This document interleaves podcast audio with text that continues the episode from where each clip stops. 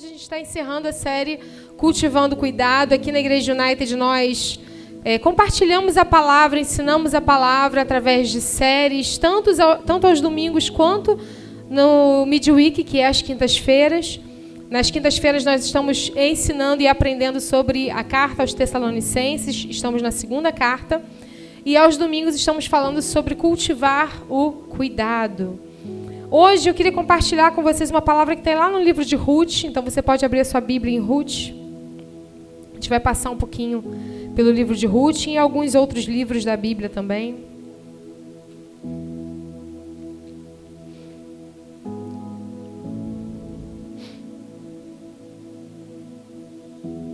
Pode abrir lá no capítulo 1.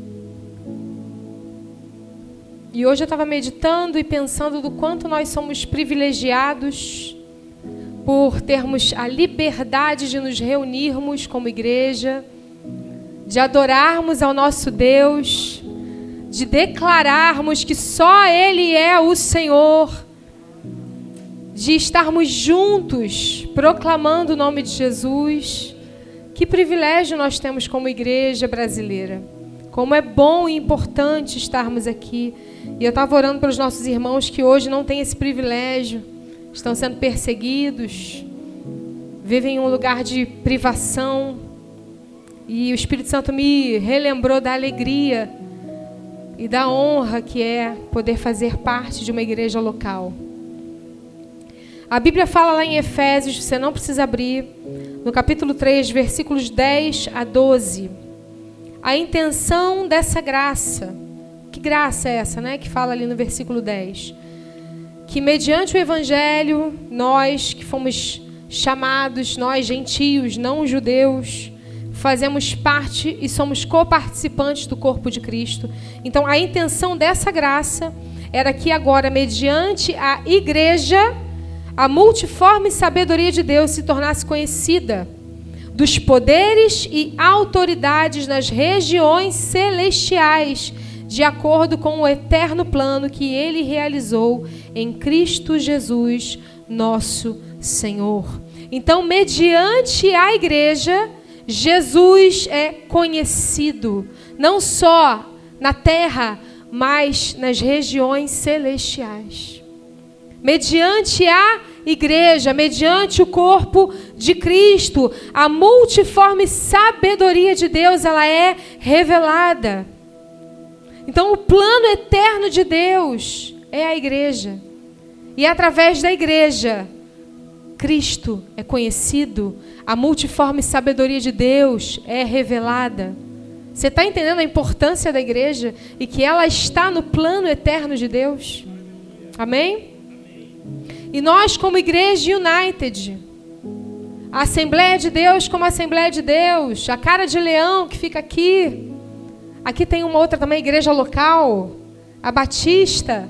Cada uma revela um pouco, uma parte da multiforme sabedoria de Deus. E glória a Deus por isso, porque nós nos completamos. Porque nós juntos revelamos quem Cristo é. Nós não estamos nos degladiando para saber que igreja é melhor, que igreja está mais cheia, que igreja tem a melhor, o melhor louvor. Não, nós unidos revelamos quem Cristo é. E cada um cumprindo o seu papel de acordo com a visão que foi revelada. A unidade da igreja revela quem Cristo é. Que bênção isso, né? Glória a Deus por isso. Quando eu entendo que sou parte do plano, eu faço com que o plano se torne parte de mim. Quando eu entendo que eu sou parte do plano, como igreja, eu sou parte do plano eterno de Deus em revelar quem Cristo é e revelar a multiforme sabedoria de Deus. Quando eu entendo que sou parte do plano, eu faço com que o plano se torne parte de mim. Então eu me comprometo a fazer o plano dar certo. Eu me comprometo, eu me engajo, eu me envolvo, eu me entrego. O plano agora não é mais somente de Deus, o plano é meu também. A causa dele é a minha causa, a vontade dele é a minha vontade, o propósito dele é o meu propósito. Glória a Deus por isso. Glória a Deus pela igreja. Glória a Deus pela igreja. Que privilégio fazer parte do corpo de Cristo. Glória a Deus por isso. E Jesus, ele é o maior exemplo de alguém que se comprometeu com a vontade do Pai. João, capítulo 6, 38. Você não precisa abrir, deixa aí aberto em Ruth. Pois eu desci do céu não para fazer a minha própria vontade, mas a vontade daquele que me enviou. Então a vontade do meu Pai agora é a minha vontade. Não se trata mais do que eu quero fazer, se trata do que Deus quer que eu faça. Quando Paulo teve um encontro com Cristo, um encontro verdadeiro com Cristo, quando ele deu de cara com Jesus, a primeira coisa que Paulo disse foi o quê? O que queres que eu te faça? Quando você encontra de verdade com o Senhor, quando você se encontra com a pessoa de Jesus Cristo, a sua vontade é colocada num lugar. Mas a vontade de Deus, ela se torna prioridade. Paulo, de cara, perguntou para ele: Senhor, o que você quer que eu te faça?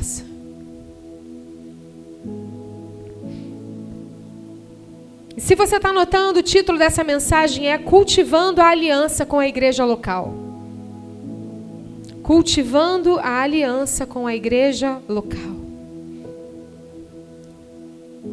A palavra aliança significa pacto, união, compromisso, ligar-se a. Existe poder na aliança. Existe poder liberado quando nós assumimos um compromisso. Vamos lá para Ruth no capítulo 1, versículo 11. Amém? Capítulo 1, versículo 11 diz assim: Mas Noemi disse: Voltem, minhas filhas, por que vocês viram comigo? Por que vocês viriam comigo? Acaso eu ainda poderia dar à luz outros filhos que cresceriam e se tornariam seus maridos? Não, minhas filhas, voltem, pois eu sou velha demais para me casar outra vez. E mesmo que fosse possível me casar essa noite e ter filhos, o que aconteceria então? Vocês esperariam que eles crescessem, deixando assim de se casarem com outro homem? Claro que não, minhas filhas. Esta situação é muito mais amarga para mim do que para vocês, pois o próprio Senhor está contra mim. Então choraram juntas mais uma vez.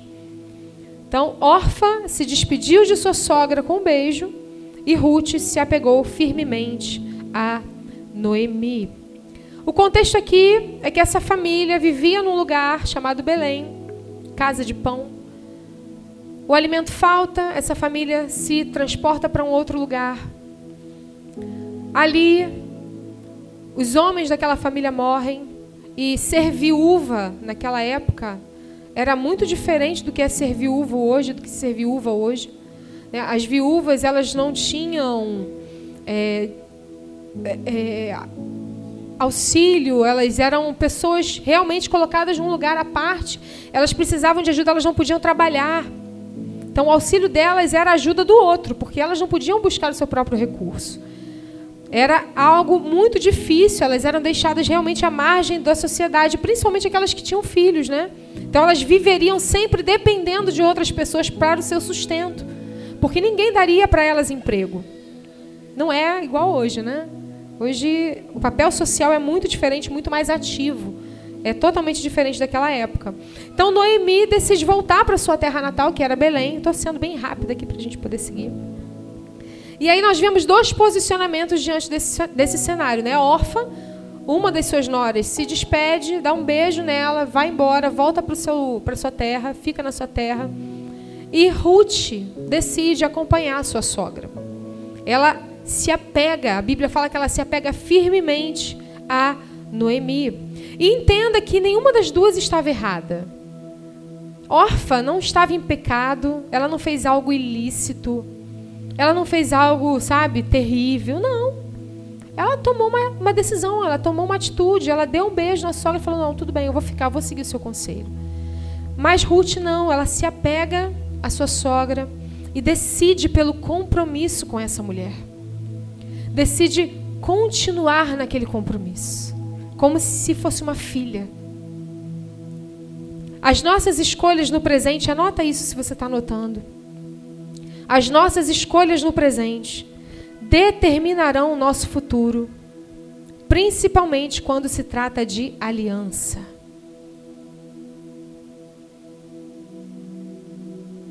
As nossas escolhas no presente determinarão o nosso futuro, principalmente quando se trata de aliança. Nosso antigo pastor tinha um livro chamado Alianças Erradas. Cuidado com as alianças que você faz. A apóstola também já pregou aqui quando ela estava falando sobre família, né? Que as nossas decisões hoje afetam não só a nossa vida, mas também as futuras gerações. Então é importante a gente saber o que a gente está decidindo fazer hoje. A gente vê o, presente, né? a gente vê uma parte da linha do tempo, mas Deus vê o todo. Então, se Deus já vê o todo, consulte aquele que vê o todo para você tomar sua decisão para hoje. Não toma decisão com base no que você está vendo. Toma decisão com base na sabedoria eterna de Deus. Questione a Ele, pergunte a Ele para onde eu vou, o que, que eu devo fazer, que decisão eu devo tomar. Porque Ele vê tudo. A gente só vê uma parte. Amém? Então, de uma forma geral, você pode concordar comigo que hoje em dia, quando a gente fala de compromisso, quando a gente fala de aliança, isso se perdeu um pouco, né? Isso perdeu um pouco o seu valor, perdeu, perdeu um pouco a profundidade. Você vê quando a gente fala de aliança no próprio casamento. Hoje em dia as pessoas têm muita facilidade para dissolver a aliança e têm mais dificuldade ainda para afirmar a aliança. Por quê? Porque a desculpa é mais fácil eu não firmar o compromisso do que me comprometer depois que ter que desfazer. Dá muito trabalho, né? A pessoa já entra na aliança pensando em terminar com ela porque não entende o real significado do que é uma aliança. Não entende o significado real do que é uma aliança. A aliança é coisa séria. E Deus leva muito a sério o que é aliança. É um compromisso muito sério. Por isso que o símbolo da aliança, quem é casado tem aí, né? É esse círculo infindável, sem começo e sem fim. É indissolúvel, é inquebrável. Ela começa no dia que você bota, mas você não tira mais. Hoje a gente vê que essa palavra ela se dissolveu. As relações hoje estão líquidas. Bauman, que é um, um grande sociólogo, fala sobre isso. Essas relações fluidas, líquidas, dissolvíveis, você aperta um botão e desfaz a amizade. Você aperta um botão e bloqueia alguém. E a gente traz isso para as nossas relações interpessoais. Então é tudo muito fluido. É muito fácil desfazer. É muito fácil jogar fora, é difícil é consertar. É fácil trocar, difícil é pegar, investir, consertar. Você está entendendo? A gente pega as facilidades da nossa vida moderna e traz para os nossos relacionamentos. Por quê? Porque lidar com o outro é difícil. Tem uns que são mais difíceis do que o, né? Tem uns que são mais fáceis, tem uns que são mais difíceis. Mas o difícil está aí que é para te ensinar mesmo, amado. Para tu dar o fruto do Espírito. Aí tu fica orando, Deus me dá paciência.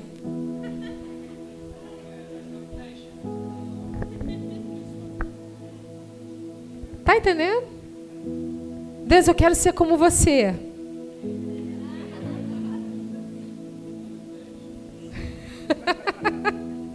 Aí Jesus coloca aquele abençoado do seu lado. Você fala, Senhor, me livra. Aí Jesus fica assim, pô, não estou entendendo. O que, que tu está orando? Tu quer, não quer? Revela aí, que eu não estou entendendo. Às vezes Deus coloca pessoas na nossa vida, irmão, para nos aperfeiçoar. Oh, Pai eterno. A olhada da Emily ali, oh Deus. Entende, amado, o propósito de Deus. Amém? Vamos lá. Mas o fato é que As coisas hoje estão caminhando para esse lugar, né? Tudo é fluido. Até o gênero é fluido, né? Ora eu sou borboleta, ora eu sou caramujo. Não é, gente, misericórdia. É tudo fluido. Hoje eu gosto de homem, amanhã eu gosto de árvore. Cara, é uma loucura, não dá para entender não. Quer dizer, dá para entender que isso é obra do maligno, né? Mas é isso que está acontecendo, é tudo assim. O fato é que quando cada hora a pessoa é uma coisa, ela acaba sendo coisa nenhuma. Sabe? Tudo que não, não tem forma, sem forma está. E por isso é tanta gente perdida, sem propósito. Sabe, muita gente inquieta. Não é inquieta de agitada, não, pastor Alisson. Inquieta. A gente estava conversando essa semana, né? De inquietação, mas não é inquietação de agitação. É inquietação de insatisfação, sabe? É tanta gente insatisfeita, é tanta gente sem compreensão de quem é, é tanta gente sem propósito, é tanta gente sem rumo, sem destino. Por quê? Porque não sabe quem nasceu para ser. Não tem propósito na vida porque não tem identidade. Não tem identidade. E sabe o que acontece às vezes dentro da igreja? Porque não sabe que é filho de Deus. Ai, o que, que eu sou? Filho de Deus. Isso deveria bastar para gente. Para gente saber quem é e viver. E viver. Mas aí fica. Ah, sou borboleta, sou avestruz, sou cachorro, sou gato. Gente, tem gente hoje vestida de cachorro na rua. Tem gente hoje. Então, sério, para, vou dar pausa aqui. Senhor da glória, eu estava vendo um vídeo. Hoje, gente que se faz de bebê. Adulto. Adulto! usando fralda, tomando uma madeira, pagando outra pessoa para cuidar dele, para limpar a bunda. Que tempo que nós estamos vivendo? Que tempo que nós estamos vivendo? Que tempo que nós estamos vivendo, meu irmão? Você é filho de Deus. Você não é para estar tá perdido, você não é para estar tá sem propósito, você não é para estar tá sem compreensão. Você é filho. Deus já te deu uma missão. Deus já te deu um ministério, reconciliadores. Ponto. Se posiciona. Não tem nada a ver com isso aqui, mas amém. Mas relações frágeis, fluidas, a gente está falando sobre aliança. Coisas que são diluídas facilmente. E por que, que essas relações muitas vezes são tão frágeis? Porque nós idealizamos um conto de fadas na nossa cabeça em relação a todas as coisas que rodeiam a nossa vida. A gente idealiza um conto de fadas a respeito da nossa casa, do casamento, a gente idealiza um conto de fadas a respeito do nosso emprego. A emprego dos sonhos, na primeira apertada que o patrão te dá, tu fica, ai meu Deus, que inferno. Gente imatura.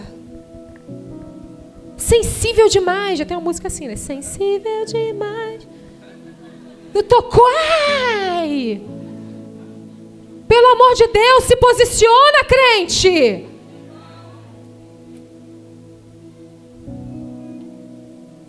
Gente que não sabe lidar com conflito, com frustração.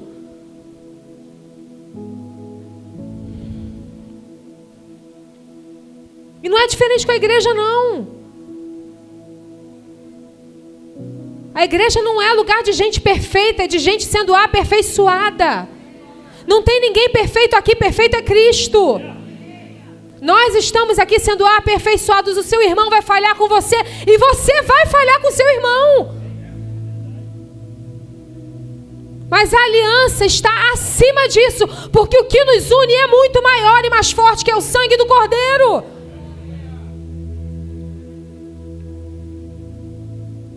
A igreja não é lugar de pessoas perfeitas, de pessoas que não erram, que não falham. Meu irmão, esse lugar é o céu. Você está indo para o céu. Amém? Você está indo para o céu. Então suporta aqui na terra por enquanto. Seja aperfeiçoado aqui na terra. No céu vai ser tudo perfeito. A gente vai ser glorificado. Aleluia. Aqui não. Aqui a nossa carne grita. Berra. Mas é tua responsabilidade minha fazer ela calar. Coloca ela no lugar dela. A igreja é um lugar de amor. Amém? Sou fofa, gente. A igreja é um lugar de amor. Mas entenda, um ambiente, no, um ambiente de amor não é um ambiente que não tem problema. Um ambiente de amor é um ambiente onde a gente resolve os problemas. Um ambiente de amor é o lugar onde a gente luta para que os problemas sejam resolvidos. A maior prova de que tem amor na casa não é a falta de problema, mas a persistência em resolvê-los, pois sabemos que temos uma aliança. Quem é casado? Quem é casado há mais de 10 anos? Fala pra mim que tu nunca teve problema, meu irmão.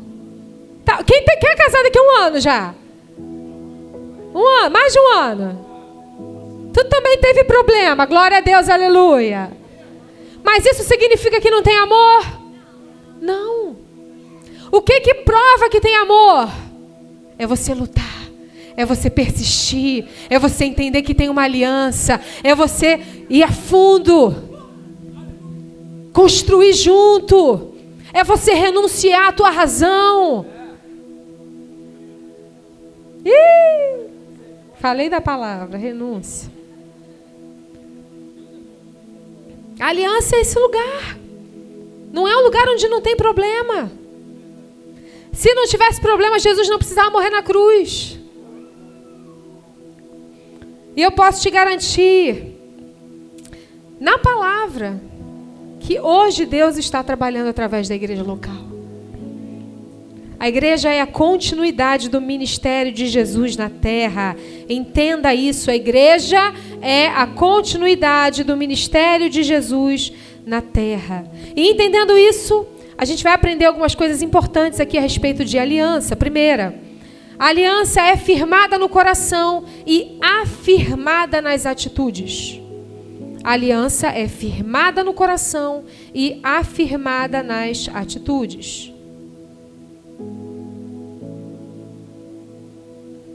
Vai dar tempo.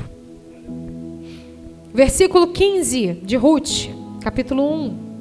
A aliança é firmada no coração e afirmada nas atitudes. Versículo 15. Olhe, sua cunhada voltou para o povo e para os deuses dela, disse Noemi a Ruth. Você deveria fazer o mesmo. Ruth respondeu: Não insista comigo para deixá-la. Não insista comigo para deixá-la e voltar aonde você for eu irei. Aonde você viver, lá viverei. O seu povo será o meu povo, o seu Deus será o meu Deus. Ruth firmou uma aliança no seu coração e afirmou essa aliança através de uma atitude. aliança é compromisso. No casamento, por exemplo, Há propósito em comum, há sonhos em comum, há planos, projetos em comum. O sonho do meu marido passa a ser o meu sonho também. O meu sonho passa a ser o sonho do meu marido. Mesmo que nós tenhamos personalidades diferentes, mesmo que nós tenhamos muitas vezes até opiniões diferentes, isso não é motivo para quebrar uma aliança. Nós temos tudo em comum. O meu dinheiro é o meu dinheiro, o dinheiro dele é o nosso dinheiro.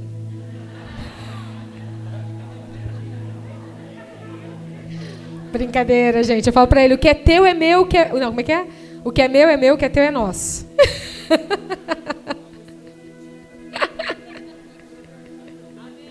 Amém. Amém. A minha vida está entrelaçada. É brincadeira, gente. Tudo em comum. Ele falou que não é não. É mole? no final dá tudo certo, né? Mas os sonhos são sonhos comuns. A gente não pode entrar numa aliança se eu quero ir para a direita e ele quer ir para a esquerda, gente. Não vai dar certo. Não vai dar certo. A gente não pode entrar numa aliança se eu pretendo viver no Rio de Janeiro para sempre e ele pretende morar, sei lá, no, na Califórnia. Não vai dar certo. Por isso que antes de estabelecer uma aliança, saiba com quem você está estabelecendo uma aliança. Se você tem sonhos em comum, se você tem propósitos em comum, no mínimo isso. Você pode ter opiniões diferentes. Você pode ter criação diferente, obviamente você vai ter. Você vai ter uma visão às vezes um pouco diferente da vida. Mas a compreensão de propósito tem que ser a mesma.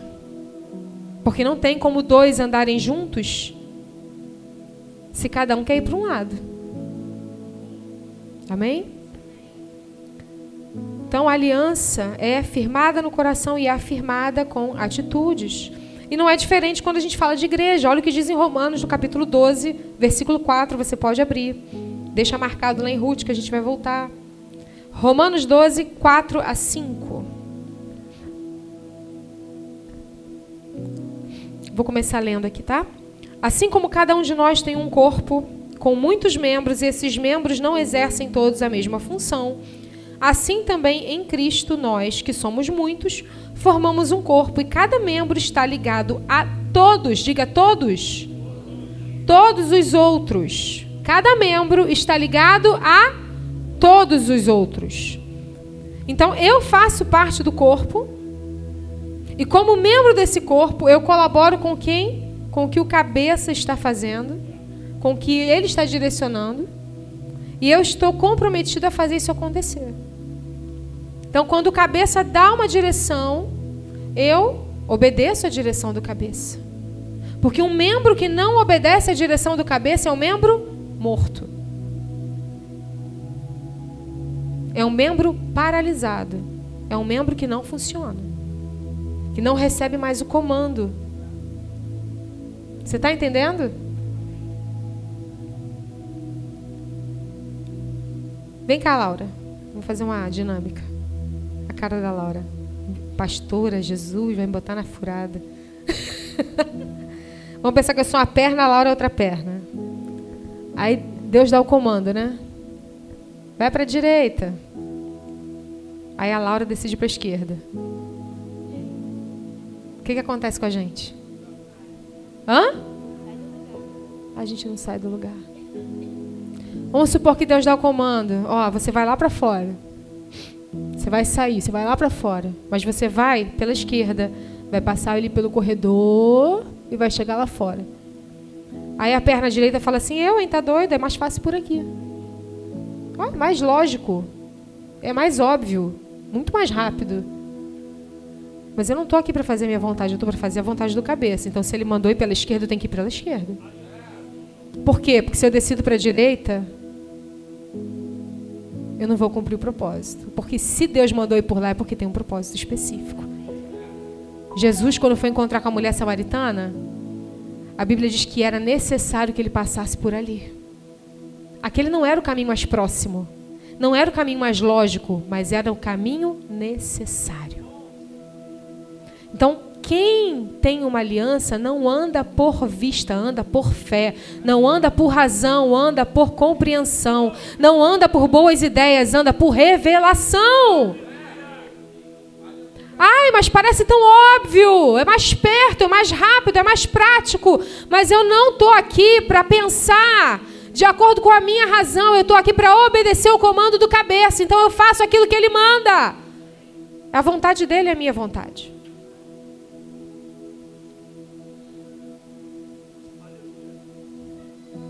Jesus falou lá em João, no capítulo, não precisa abrir, João capítulo 13, versículo 7 e 8. Você não compreende agora o que eu estou fazendo a você, porém mais tarde você entenderá. Quando Jesus vai lavar os pés dos discípulos, Pedro fala: de jeito nenhum. Você não vai lavar meus pés. Era eu que devia lavar os seus pés.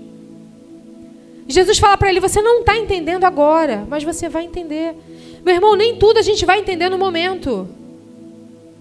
Nem tudo a gente vai entender de imediato. Você já parou para pensar? Eu estava compartilhando com meu esposo. Lembra lá das muralhas de Jericó? Vem com Josué lutar em Jericó. Aí, o que, que Deus fala para o povo? O que, que vocês vão fazer? Vamos derrubar a muralha. Caraca, vamos derrubar a muralha. Como é que a gente vai derrubar a muralha? Vocês vão rodear a muralha.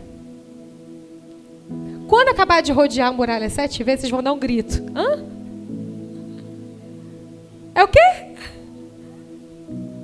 Não faz sentido.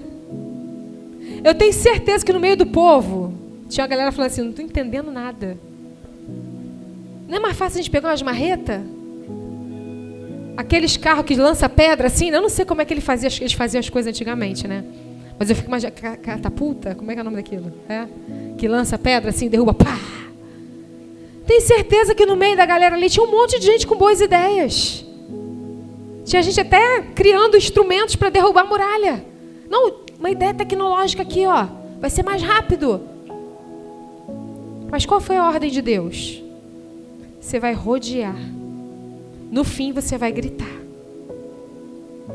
A gente não foi chamado para andar por razão, a gente foi chamado para andar por revelação. Uh, sabe por quê? Porque a razão glorifica o seu nome, a revelação glorifica quem ele é.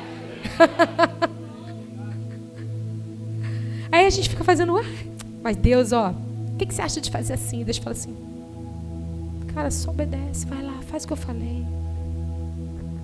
Aí a gente fica fazendo continha com Deus. Mas Deus, não é mais fácil assim. Hã? Imagina Pedro lá, né? Peixe, pegar o peixe, a moeda no peixe. Que negócio é esse, gente? Meu irmão, quem vive por fé, quem vive por aliança com Deus, confia. Confia na direção, confia no propósito que foi revelado e segue a direção, confiando na direção e segue a direção, confiando na direção. Por quê? Porque sabe quem Deus é. Sabe quem Deus é. Então não fica questionando no meio do caminho. Está rodeando a muralha. Eu, esse Deus é doido. Eu, hein? O que, que eu estou fazendo aqui? Que coisa. Ele está rodeando a muralha. Tá rodeando. Aí chega no sétimo dia, tudo. Ah! A muralha caiu, cara. Deus é bravo mesmo. Eu tenho certeza que tinha uma galera assim, caraca, né? Que deu certo. Eu tenho certeza que no dia teve gente que gritou assim, ó. Ah! Com medo de passar vergonha. Eu não é, gente. Tu quer ver no meio do exato profético doido assim, tu pula, pai, pisa na cabeça do diabo. A pessoa vê assim, ó. Eu, hein? Vou pisar aqui de fininho. Meu irmão, vai, obedece a voz do Espírito Santo. Faz o que ele manda você fazer que vai dar certo. Amém? Tem coisa que não vai fazer sentido mesmo, não.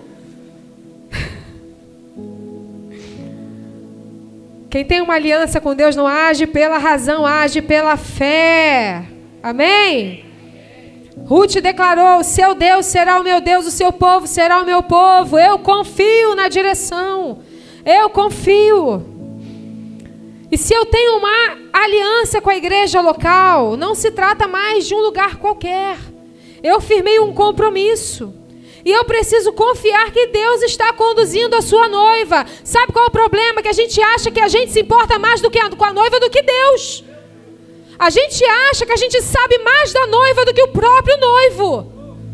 A gente acha que a gente conhece mais a noiva do que o próprio noivo, está mais preocupada com a noiva do que o noivo.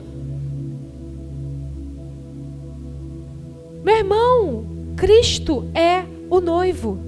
Ele se importa com a sua igreja e ele sabe o que ele está fazendo. Ele conduz ela em triunfo. A Bíblia fala que ele a faz santa, imaculada, pura, perfumada. Ele está adornando a sua noiva. É um processo que está acontecendo hoje, agora, aqui e em tantos lugares espalhados pelo mundo inteiro. Então, quando eu entendo isso, eu posso desfrutar também dos benefícios que vêm com essa aliança, assim como num casamento. Quando meu marido ganha um presente, eu também ganhei o presente. Aleluia. Você dá chocolate para ele, quem come chocolate sou eu. Ou meu filho. Cai fica todo feliz. Hã? Faz parte da aliança. A minha família está aliançada com o Senhor, é fruto da aliança. Quando eu ganho chocolate, eu coloco lá dentro do meu armário. Mentira. Mentira. Mas às vezes tenho que dar uma escondida mesmo, senão quando eu chego em casa não tem mais nada.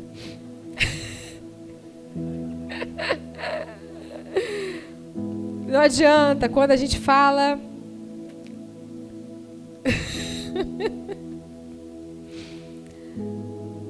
a gente fala de aliança, a gente precisa entender que esse compromisso é um compromisso sério. Amém?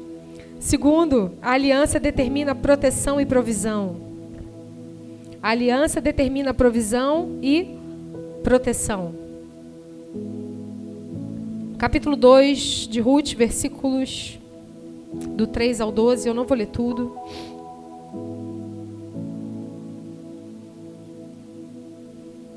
Vamos ler rapidinho. Ela se foi, chegou ao campo e apanhava espigas atrás dos ceifeiros. Por casualidade, entrou na parte do campo que pertencia a Boaz, que era da família de Elimeleque. Eis que Boaz veio de Belém e disse aos ceifeiros: Que o Senhor esteja com vocês. E eles responderam: Que o Senhor o abençoe. Depois Boaz pegou o servo, perguntou ao servo encarregado dos ceifeiros: De quem é essa moça? O servo respondeu: Essa moça é moabita, que veio com Noemi da terra de Moabe. Ela me pediu que deixasse recolher espigas e ajuntá-las entre os feixes após os ceifeiros. Assim ela veio e ficou aqui desde a manhã até agora. Só parou um pouco para descansar no abrigo. Então Boaz disse a Ruth: Escute, minha filha, você não precisa colher em outro campo, nem se afastar daqui. Fique com as minhas servas, fique atenta ao campo onde forem colher e vá atrás delas. Eu dei ordem aos servos para que não toquem em você. Quando você ficar com sede, vá até as vasilhas e beba a água que os servos tiraram. Então Ruth se inclinou, encostando o rosto no chão e disse a Boaz, disse a Boaz, desculpa. Porque o Senhor estava me favorecendo e se importa comigo se eu sou uma estrangeira? Boaz respondeu: Já me contaram tudo que você fez pela sua sogra. Olha a aliança. Já me contaram tudo que você fez pela sua sogra depois que você perdeu seu marido. Sei que você deixou pai, mãe, terra onde nasceu e veio para um povo que antes disso não conhecia. O Senhor lhe pague pelo bem que você fez. Que você receba uma grande recompensa do Senhor. Deus de Israel, sob cujas asas você veio buscar refúgio. Então Ruth disse: Meu caro Senhor, você está me favorecendo muito, pois me consolou e foi ao coração desta sua serva. Eu nem mesmo sou como uma das suas servas. Ruth deixou tudo para trás e seguiu a sua sogra em uma aliança, em compromisso firmado. Essa aliança trouxe para ela favor, graça. Boaz é a figura de um resgatador, de Cristo ela estava ali protegida sob os olhos de Boaz.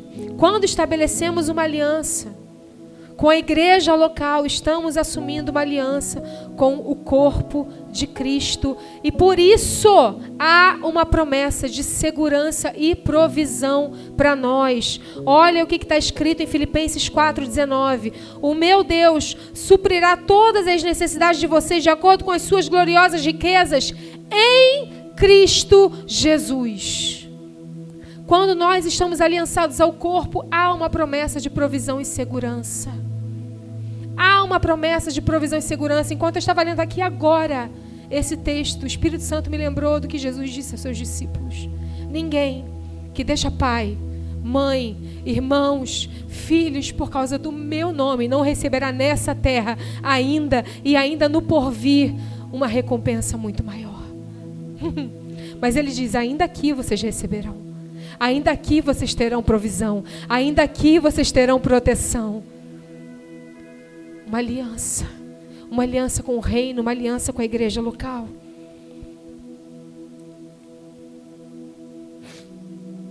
A gente precisa ter a mente tomada pelas coisas do alto. Nós precisamos ter a mente nas coisas do alto. Jesus não se desesperava, ele não se apavorava, ele não se afobava. Porque Jesus tinha os pés na terra, mas a mente dele estava no céu. Jesus estava no meio do barco, no meio de uma tempestade, no meio de um, uma tormenta. E Jesus estava dormindo. Mas no primeiro uh, vento, a gente, ai, se abala. Na primeira notícia ruim, a gente, ai, meu Deus, e agora? Mas se você sabe que você tem uma aliança, você sabe que Deus te guarda. Se você sabe que você tem uma aliança, você sabe que Deus te provê. Se você sabe que você tem uma aliança, você sabe que você está seguro. Não importa se a tempestade está acontecendo, não importa se tem trovão, não importa se a onda está alta, eu estou seguro. Porque eu sei com quem eu tenho uma aliança. Eu sei que o meu Deus é poderoso para me guardar. Eu sei que o meu Deus é poderoso para me prover. Eu sei que o meu Deus é poderoso para me sustentar. Eu sei que o meu Deus é poderoso para me proteger. Eu não preciso temer o mal. Ainda que eu ande no vale da sombra da morte, eu estou seguro. A sua vara e o seu cajado me consolam, me guiam, me levam a águas tranquilas. Chora, calabaxa, ne canterei. Ore, cantaraba, xere, cantarei. Sabe por que, que muitas vezes a gente se abala? Porque a gente não entendeu o poder da aliança. A gente acha que Deus é como a gente. A gente acha que Deus desfaz aliança por qualquer coisa. A gente acha que na primeira falha Deus vai nos abandonar, mas Ele prometeu que estaria conosco até a consumação dos séculos. Então, meu irmão, quando vier o vento, fica firme, Deus está com você. Quando vier a tormenta, fica firme, não se abala. Ainda que falte o azeite, Ele é poderoso para fazer prover. Ainda que falte o vinho, Ele é poderoso para transformar.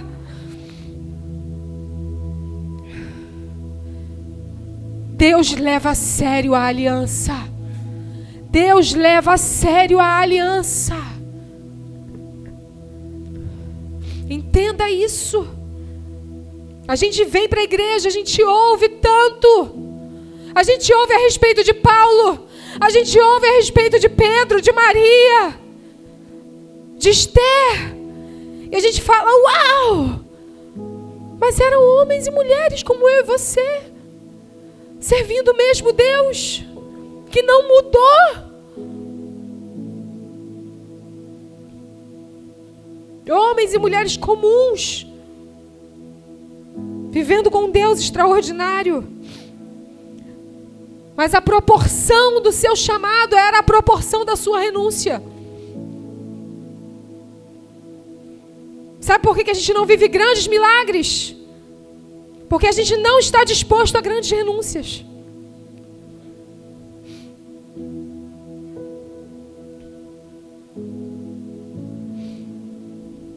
Esses homens e mulheres foram afetados pelo céu.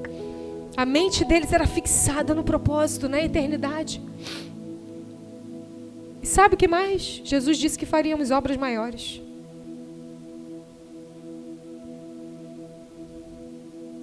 Para mim, para você.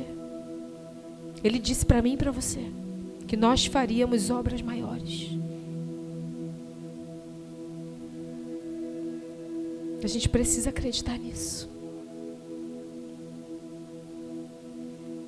Você quer viver obras maiores? Você quer viver obras maiores? Você quer viver obras maiores? Não foi para os apóstolos que Jesus falou isso só. Não foi para os discípulos contemporâneos. Foi para nós hoje que nós faríamos obras maiores. É para mim e para você. Terceiro, aliança é lugar de estabelecer legado.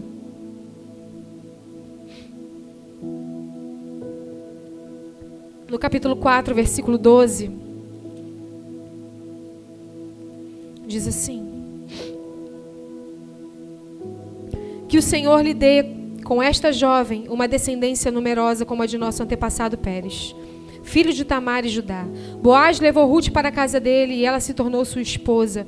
Quando Boaz teve relações com ela, o Senhor permitiu que ela engravidasse e ela deu à luz um filho.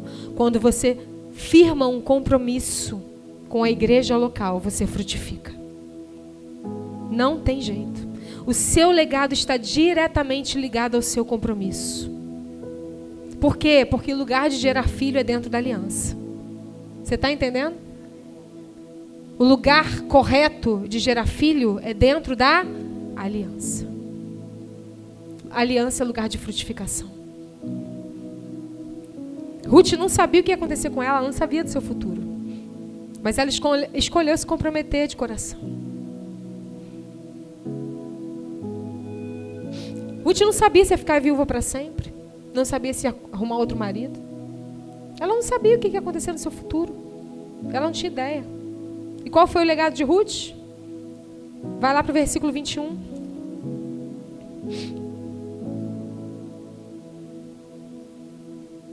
Começa no 18, melhor, capítulo 4. E estas são as gerações de Pérez. Pérez gerou Esron, Esron, não sei dizer. Egeron gerou rão. Não é o sushi do rão, pizza do rão. Sacolão do rão. Egeron gerou rão. Rão gerou Aminadab. Aminadab gerou Naazon. Naazon gerou Salmão. Salmão gerou Boaz. Boaz gerou Obed. Obed gerou Jessé. E Jessé gerou o rei Davi. A aliança vai fazer você gerar reis segundo o coração de Deus. Ruth não tinha ideia. Ela não tinha ideia. Ela não tinha ideia de que seria aquela que geraria o rei Davi em sua descendência. E mais à frente a gente sabe de quem é a linhagem de Jesus. Você tem ideia? Do que a aliança que essa mulher decidiu fazer gerou na vida dela. Uma decisão afetou todo o destino. Uma decisão dela veio o rei Davi e dali surgiu o rei Jesus. Podia ser por outra mulher, mas ela decidiu se aliançar. Porque Jesus viria. Mas ela tomou uma decisão. E ela fez parte da história. Uma decisão. Uma decisão. Último. Ai, vou correr. A aliança determina a autoridade. Agora eu quero que você abra sua Bíblia lá em Mateus, para a gente encerrar. Mateus capítulo 16. A partir do versículo 18.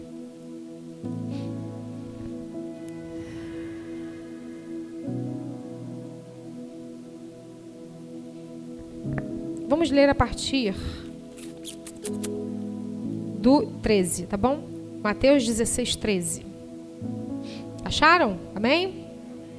Indo Jesus para a região de Cesareia de Filipe, perguntou a seus discípulos: Quem os outros dizem que o filho do homem, que é o filho do homem? Eles responderam: Uns dizem que é João Batista. Outros dizem que é Elias e outros dizem que é Jeremias ou um dos profetas. Ao que Jesus perguntou: E vocês, quem dizem que eu sou? Respondendo Simão Pedro, disse: O Senhor é o Cristo, filho do Deus vivo. Então Jesus lhe afirmou: Bem-aventurado é você, irmão Barjonas, porque não foi carne nem sangue que revelaram isso a você, mas meu Pai que está no céu. Também eu lhe digo que você é Pedro, e sobre esta pedra edificarei a minha igreja, e as portas do inferno não prevalecerão contra ela. Eu lhe darei a chave do reino, do reino dos céus. O que você ligar na terra será ligado nos céus. O que você desligar na terra será desligado nos céus. Uh! Uau, aliança determina a autoridade. Meu irmão, a igreja é o pesadelo do inferno. A igreja é o pesadelo do inferno. Porque já tem um decreto. Ponto. As portas do inferno não prevalecerão. Uh. A gente acabou de ler isso. E essa expressão portas do inferno, ela é melhor traduzida como portas do Hades ou da morte.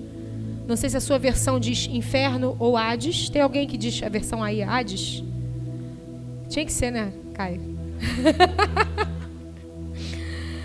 Porta do Hades. E aí, eu estudando, queria trazer essa rápida, esse rápido compartilhamento com você.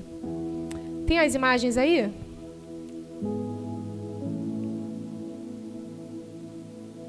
A, Bíblia diz que Jesus pegou os seus discípulos e levou até essa região, a região de Cesareia de Filipe. E essa era uma região onde deuses falsos eram adorados, aonde templos de deuses falsos foram erguidos. Você pode ver alguns deles aí. E um desses templos era esse na verdade, aqui não era o templo em si, mas esse espaço aí era o espaço dedicado ao deus Pan, P-A-N. O deus Pan era um deus das matas, das florestas. E era ali que esse deus era adorado. Você está vendo lá em cima? Aquele, aquela caverna, e ali do lado tem uma. Um, não é uma gruta, né? Tipo um nicho. Tá vendo um nicho ali? Ali era a gruta e ali um nicho, né? Aqui embaixo é a nascente, ali é o Monte Hermon e aqui é a nascente do Rio Jordão. Ali naquele lugar, a gruta e ali, né, a, o nicho e ali em cima tem uma outra imagem. O nome dessa gruta era Porta do Hades. Jesus leva os seus discípulos até essa região. E nessa região, Jesus pergunta: Quem eles dizem que eu sou? João, Jeremias, Elias. E vocês? Quem vocês dizem que eu sou? E Pedro tem uma revelação a respeito da identidade de Jesus. É a primeira vez que Jesus se revela como Cristo. E ele diz: Você é o Cristo, filho do Deus vivo. E Jesus diz: E você? E você?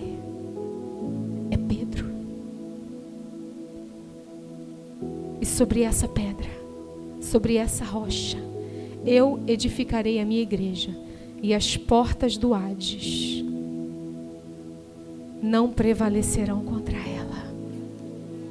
E por que, que eu estou mostrando essa imagem? Como eu falei, esse era o lugar de adoração ao Deus Pan. O Deus Pan era um Deus da mata, era um Deus das florestas.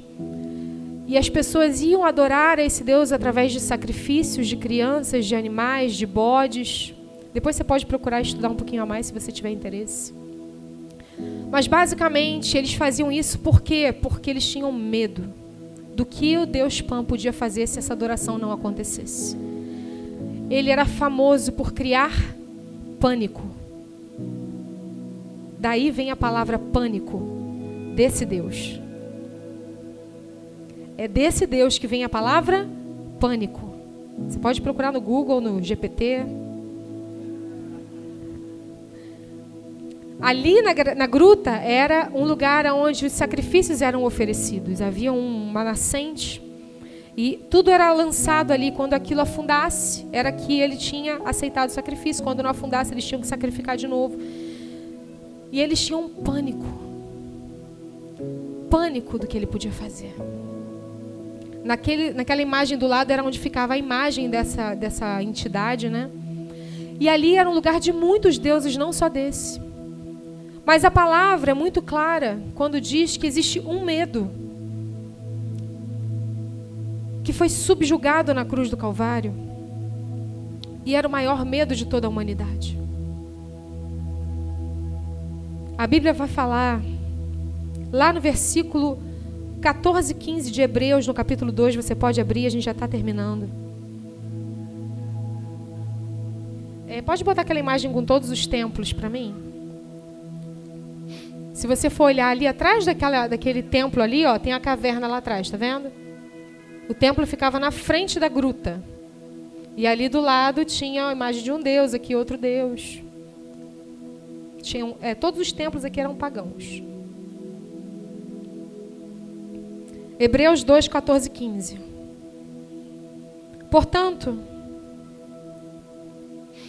visto que os filhos são pessoas de carne e sangue, ele também participou dessa condição humana para que por sua morte, preste atenção, por sua morte, derrotasse aquele que tem o poder da morte, isso é, o diabo, e libertasse aqueles que durante toda a vida estiveram escravizados pelo medo da morte. Apocalipse 1, 17 e 18 diz assim: Quando o vi, caí a seus pés como morto, porém ele pôs sobre mim a mão direita, dizendo: Não temas, eu sou o primeiro e o último, e aquele que vive, estive morto, mas eis que eu vivo pelos séculos dos séculos, e tenho as chaves da morte e do inferno. Jesus vai até aquele lugar para dizer: a morte não tem mais poder sobre a igreja. Porque se eu ressuscitei, vocês ressuscitaram comigo. A, as portas do Hades, as portas do Hades que estavam abertas, levando todos, consumindo todos, até a ressurreição de Cristo, as pessoas estavam condenadas a uma morte eterna. Mas Jesus vai até aquele lugar e disse: acabou. As portas do inferno não prevalecem como contra a igreja do Senhor, porque na igreja há vida. Na igreja há vida. A vida de Cristo se manifesta na igreja. É nela que a vida é compartilhada. E contra a igreja, nenhum poder, autoridade, potestade nas regiões celestiais não há nenhum deles que possa resistir.